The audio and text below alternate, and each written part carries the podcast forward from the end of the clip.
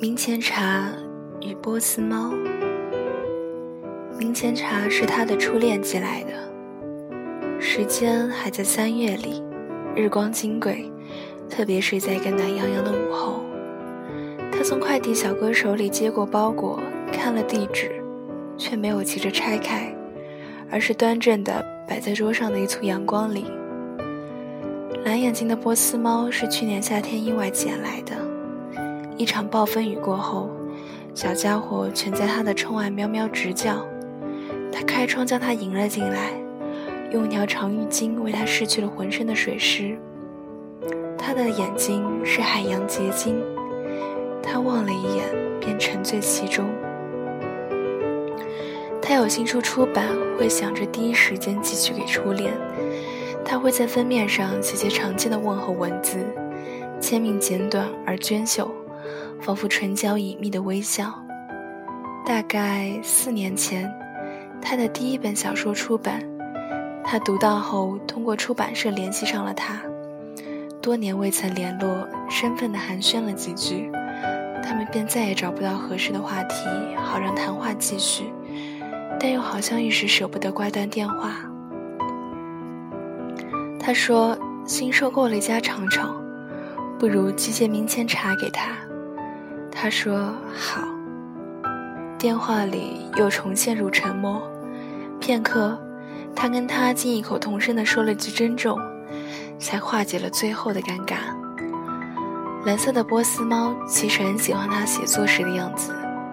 他有豁亮的脑门，在月光下扭亮台灯时，额前便闪出月光一般的智慧与温柔。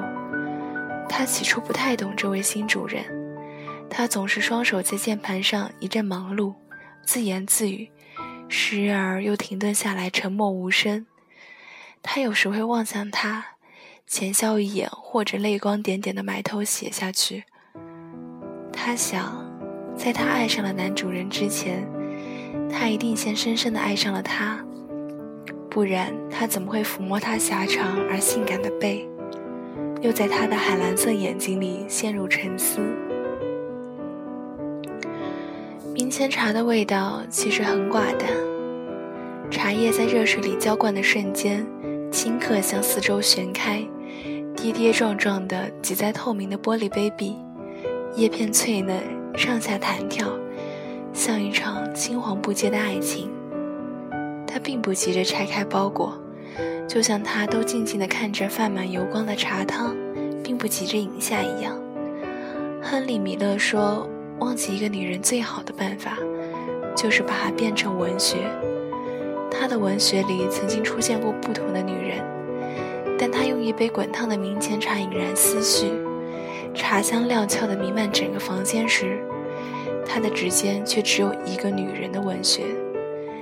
他浅浅地呷上一口，明前茶的味道其实很寡淡，寡淡的竟有些澄澈。蓝色、蓝眼睛的波斯猫惊讶的是，它的目光会彻底的从它身上消失，但它不甘心。它喵的一声窜上写字台，在盛满茶汤的玻璃杯壁上，黄尖罩起的眼球凸起，面颊臃肿的自己。可恶，为什么这杯茶水要丑化自己？他又窜回沙发。在蒲团垫上伸出尖巧的舌头，轻舔着自己的胡须，一副顾领自怜的可人模样，但他却毫无察觉。明前茶的杯子里，叶片渐渐沉入水底，那种浅薄的绿色，并不像他的蓝眼睛一样高贵而优雅。他开始在电脑前急速书写，啪啪啪地敲击键盘。宿命般的在完成某种庄严的仪式，他发现自己再也没有出现在他的眼睛里。那杯可恶的明前茶就放在他的左手边，阳光很好，在透明的玻璃杯壁上熠熠生辉，而对他而言，更像是一种眼神亮黄的挑衅。那到底是个什么玩意儿？有什么魔力？他终于忍无可忍，壮着胆子跳上书桌。并假装不经意的用自己健硕的身躯毫无症状的撞在民间茶的玻璃杯壁上，咔嚓，杯子应声落地。他叹了口气，扭身折进厨房，拿来拖把跟扫帚。他趁机窜了上去，伸出舌头，卷起残破的玻璃杯壁上的一汪茶水。明明是苦中带涩的液体，有什么值得喜欢？他不明所以的跳开。这时候，他的手机响了，他明显的沉了沉气，按下接听键说道：“嗨，收到了。”好喝，很喜欢。蓝眼睛的波斯猫终于按捺不住的愤怒了，它始终不明白，为什么它的男主人会为一杯明前茶说谎。它径直冲向后院，跳出藩篱，在一棵正落叶的香樟树下踱来踱去。对了，一直很想问问你，茶厂那边的生意怎么样了？他问。其实生意很不好。前年已经盘给朋友了，看你说喜欢，就赶在清明前从朋友那边买了一些。他说：“夕阳完全沉沦后，蓝眼睛的波斯猫才返回家中。书房里熄着灯，波斯猫急速地冲进来，却不想被地板上的玻璃渣子刺痛了脚掌，那是被破碎的明前茶最后留下的。”明明是苦中带涩的液体，有什么值得喜欢？